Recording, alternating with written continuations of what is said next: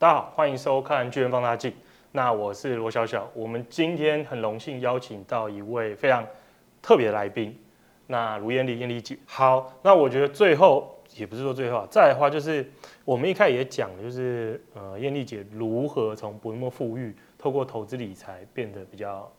达成自己目标嘛。其实现在日子还过得蛮轻松的啦。对，那可以分，我觉我觉得很多人应该很好奇，到底怎么做到这件事，运用了哪些工具，然后。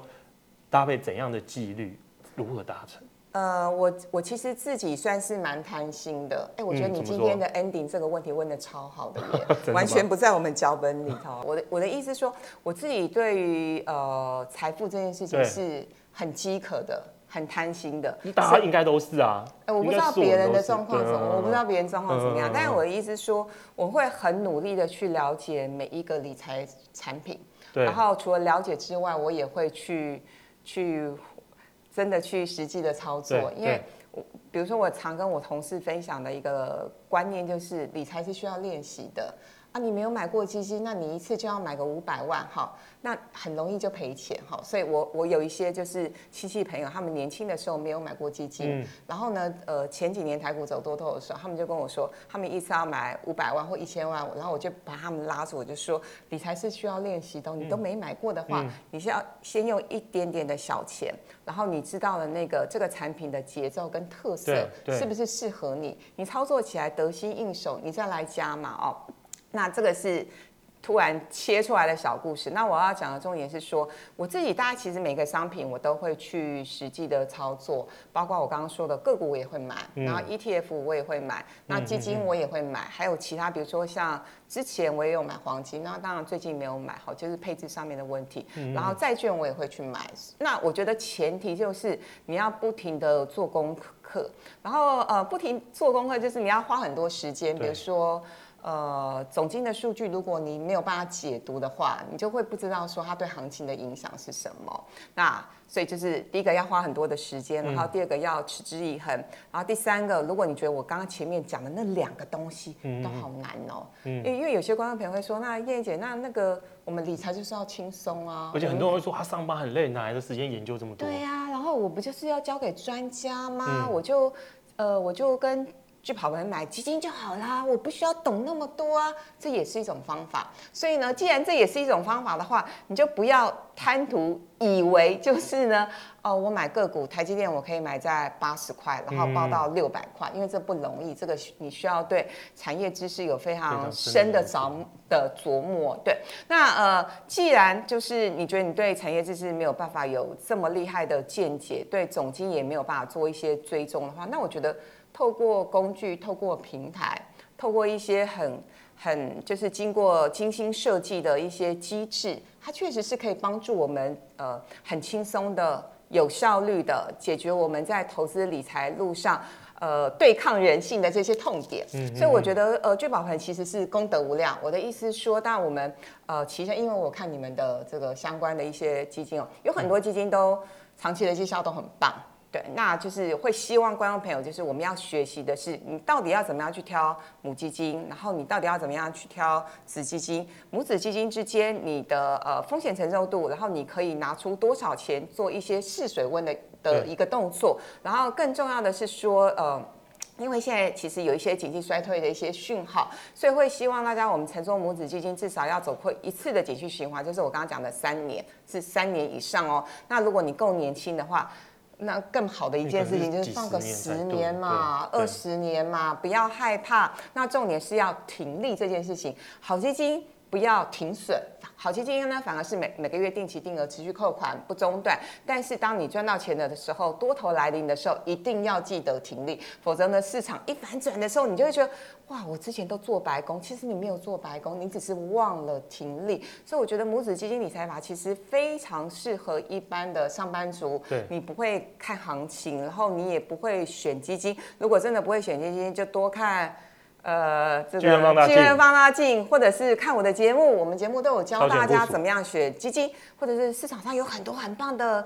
呃基金的老师啊，嗯、夏云芬老师啊，然后肖碧燕老师啊，我觉得大家的见解都很值得参考。嗯，好，所以所以其实燕丽姐个人的成功经验来自于投入非常多的时间跟心力，而且其实像我们一开始介绍嘛，毕竟您是在台湾很专业的财经媒体工作过，所以当然从里面光光是从工作中就可以得到非常多别人得不到的知识。对，所以也因为这些特殊的经历，让您能接触非常多的工具，然后熟悉善用投资，才累累积了比较不错的财富嘛。那对于很多投资朋友很难复制这件事，因为他们也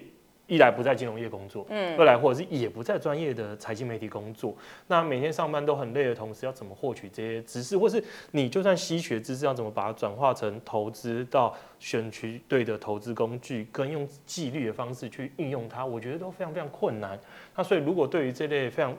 比较难的投资人的话，当然就要选对投资工具嘛。那其实就像我们一开始提的，那巨人买基金针对很多不同类型的投资人，非常推出了非常多不同的工具。那像聚宝盆就是一个适合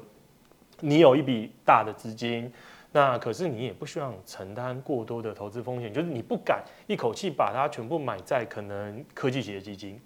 或者是美国成长类股，因为你很怕说我会我会不会睡一觉起来怎么？怎么隔一阵一阵子跌了十趴、二十趴、三十趴，我会崩溃睡不着。那你就需要一个比较安全基金。那比较安全基金的话，当然也人会希望追寻比较高的报酬嘛。那从我们自己从美国一九九零年代以来的回测也发现说，如果我的母基金是一个很安全的美国投资等级债券好了，那我的子基金搭配的是美国股票，美国股票本身，那我光是把股票加进来当做子基金的配置。我仅略微提高我平均每年标准差的同时，就可以带来比较高的一个报酬率，就是有更好的 CP 值啦。嗯、那我们回测出来发现，CP 值最高的停利水准大概在四十 percent，所以等于说我如果每个月扣一些扣一些钱，然后这包子基金赚四十 percent 的时候，我就把它全部回到母基金，那可以带给投资人在控制下档风险的同时，提供赚取更高报酬的机会。那所以我觉得，对于很多不知道怎么开始，对基金不熟，对投资理财不熟。都可以考虑使用聚亨买基金推出的聚宝盆。好，另外聚宝盆里面因为有有，就像听您说嘛，其实虽然说我们已经精挑细选，对，可里面还是有非常多的基金。而且听您刚才又提到了，针对台股基金是里面不可或缺的。那不知道你有没有说，那如果投资人听了买单了，那台股基金他该怎么入手？哎、欸，其实我自己买了蛮蛮蛮多的台股基金啊，当然我固定的。呃，每个月固定定期定额扣款的台股基金就有六档哦，它那六档都是我非常喜欢的。对，呃，然后更不要讲单笔加码了。其实我我的操作方式并不是那么适合一般投资人哈，主要是因为我单笔加码的金额远远超过我的定期定额。嗯、那我会比比较鼓吹大家就是，呃，因为大家不会判断高低点啦，所以就是。还是呃，乘坐母子基金理财法，然后呢，就是按照如果你的子基金是财股基金的话，你就持续定期定额扣款扣下去哈。好，那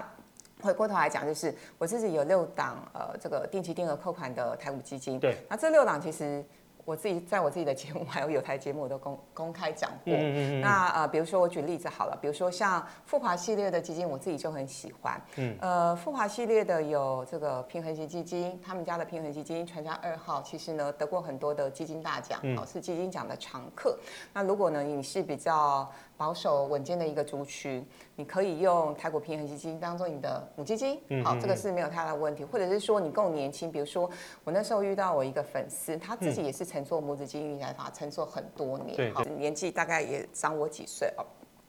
那他自己的这个母基金是呃新兴市场债，然后那天呃我就跟他聊天，我说那那你儿子你是怎么帮他做选择的？他说他儿子念大二。他帮他儿子选的母基金就是富华的传家二号，其实我觉得也还蛮特别。我说，哎，其实一般的妈妈哦，大概不太会帮小孩子在母基金上面会直接选台股平衡型基金，他们大部分还是会选债券型基金或者是这个呃收益型的产品。对。那我就问他说，你怎么会做这样的一个配置？他说。我儿子才大二哎，要帮他强迫储蓄啦。那个他以后要结婚哦，要要要生小孩，要娶老婆哦。妈妈不想帮他出钱啦，就是他要自己靠他自己的努力，所以他就是规定他小孩每个月呢，就是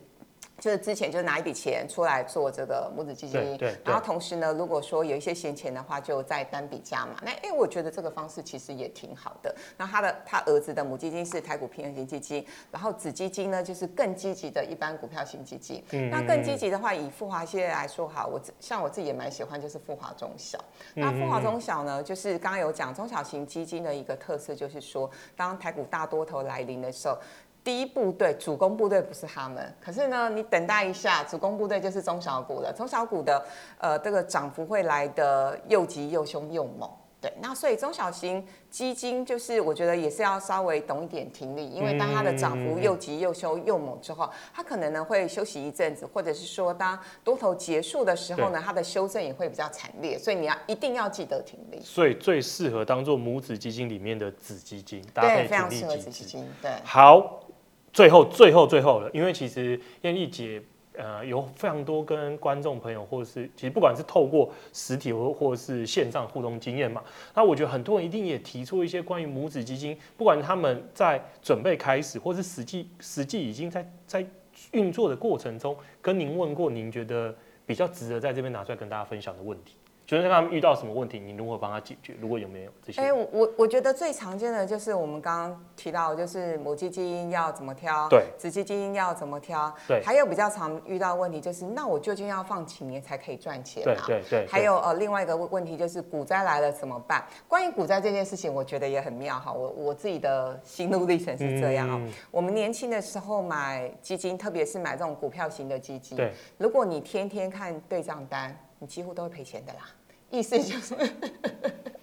你，你你太常看基金净值的对账单，不管你是每天看或者是每周看，我几乎我觉得几乎都会赔钱，呃，因为你太在乎行情了，嗯嗯嗯、你太在乎短线上的波动。可是呢，如果说你大概一个月看个一次，或者是甚至呢，比如说像我很喜欢讲我这个。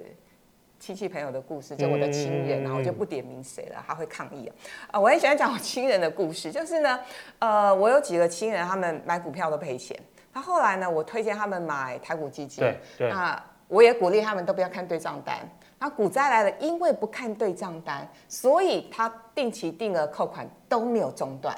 那当然，他们失去单笔加码的机会，但我觉得没有关系，因为对很多很初阶，或者是就像主持人刚刚说，有些人就是不会选基金，那有些人就觉得说，我快退休了，或者我已经退休了，我就想过很好的生活，我干嘛再去关心什么什么绩效啊？那可能对这个族群的人来说，我觉得前提就是你选对好的基金，然后即使遇到股灾，你都不要看对账单，你就很容易很轻松的度过股灾。但其实基本上还是会。鼓励大家，你起码一个月看一次啦，两个月看一次，然后或者是透过系统的设定，当呃这个跌幅出现多少的时候，起码你要你有机会加码嘛，你单笔加码的话就可以提高你的报酬率跟绩效，或者是说因为你有透过系统你的这个设定，那停利的时候你设几趴停利，那你才有机会停利，停利之后呢，你才有机会又再回到母基金，所以就是我觉得透过系统的好处是，因为你有这个设停利点，然后呢，呃，呃单笔加码的时间点都可以有呃这样的一个提醒你的一个机制，所以呢，反而是可以创造更大的、更美好的一个利润。我最后最后补充呼应一下一个故事，就是虽然说我们我们是基金销售平台啊，可是我们一定因为我们很多客户的一些申购行为的资料嘛，所以一定还是会好奇说，那有没有哪种类型的投资人是获利比较高的？有没有什么他到底怎么做？为什么可以有比别人好很多获利？那有一个比较常见的通例就是。忘了，对啊，超多的。很久以前买，他根本就忘记，所以那个报酬率又非常离谱。没错，就是其实我 我自己的经验也是这样。虽然我们今天录蛮久，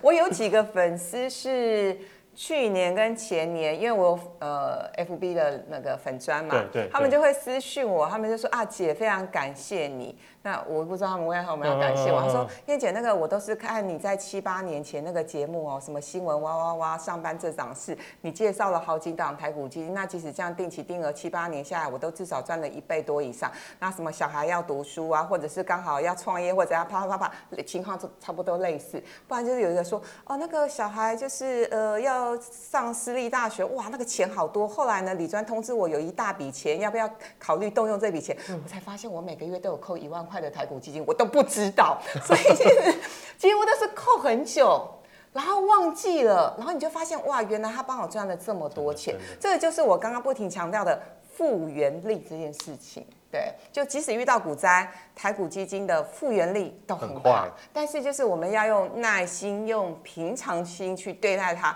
那所以最后我再提醒大家一件事情，就是说我们今天要开始承重母子基金理财法的时候，也许我手上刚好有，我随便举例哦，嗯，也许我手上刚好有呃一百万。但我不会鼓励大家一百万通通都拿出来承做母子基金理财法，因为你没有做过嘛。也许你就是看每个人的风险承受度，你拿个五十万。七十万，或者是你更保守的，你拿个三十万、四十万，哎，你做了三个月或半年，你发现说，哦，原来是这么一回事，哇塞呀，好，就就是这样子的一个机制。嗯、那你非常有信心的时候，你再往下加嘛。我我觉得这样子，因为你 run 过一次之后，你就会对这个机制更有信心。那甚至你度过一次股灾之后，你发现你赚到钱了，那你再回过头来加码，我觉得也是一个很好的方法。好，那今天谢谢艳丽姐。那来跟我们分享一下母子基金，然后从母基金怎么挑选，子基金怎么挑选，然后到一些你开始之后可能会遇到的一些困难，要如何克服，包括你要用更长的时间，你要给他时间，给他耐心灌溉他，让他长大。那我相信这些对于一些很多投资朋友应该都是很大帮助。那最后的话，那这边要广告一下，就是好啊巨亨买基金是全台最大的民营的基金销销售平台嘛。那我们现在有超过三千七百条基金，那我相信对于不管对于什么类型的投资人呢，一定都可以找到适合你的商品。那我们目前定期定额全部都零手续费，那单笔的话，其实我们也送了非常多的免零零零申购手续费优惠券啊，所以我应该应该说绝大部分在我们这边的任何一个。基金都是免手续费的。你如果听了那么多，那你觉得你很有兴趣的话，那你一定要使用我们的放大代码开户，因为我们这个代码开户除了可以享受刚才提到的免手续费优惠，那我们另外还会送你十四张的单笔零申购手续费优惠券，然后同时还有专属报告。那另外对于很多人可能好奇说我们平台在安不安全，也不需要担心。那因为我们的金流全部都是经过集保的，那我们公司并没有处理到。碰到客户的金钱，所以全部都是非常安全的一个情况。那希望喜欢我们的观众朋友可以使用放大的代码开户。那另外今天最后还是要再再次谢谢艳丽姐，谢谢大家，我们有机会下次见哦。好，拜拜，嗯，拜拜。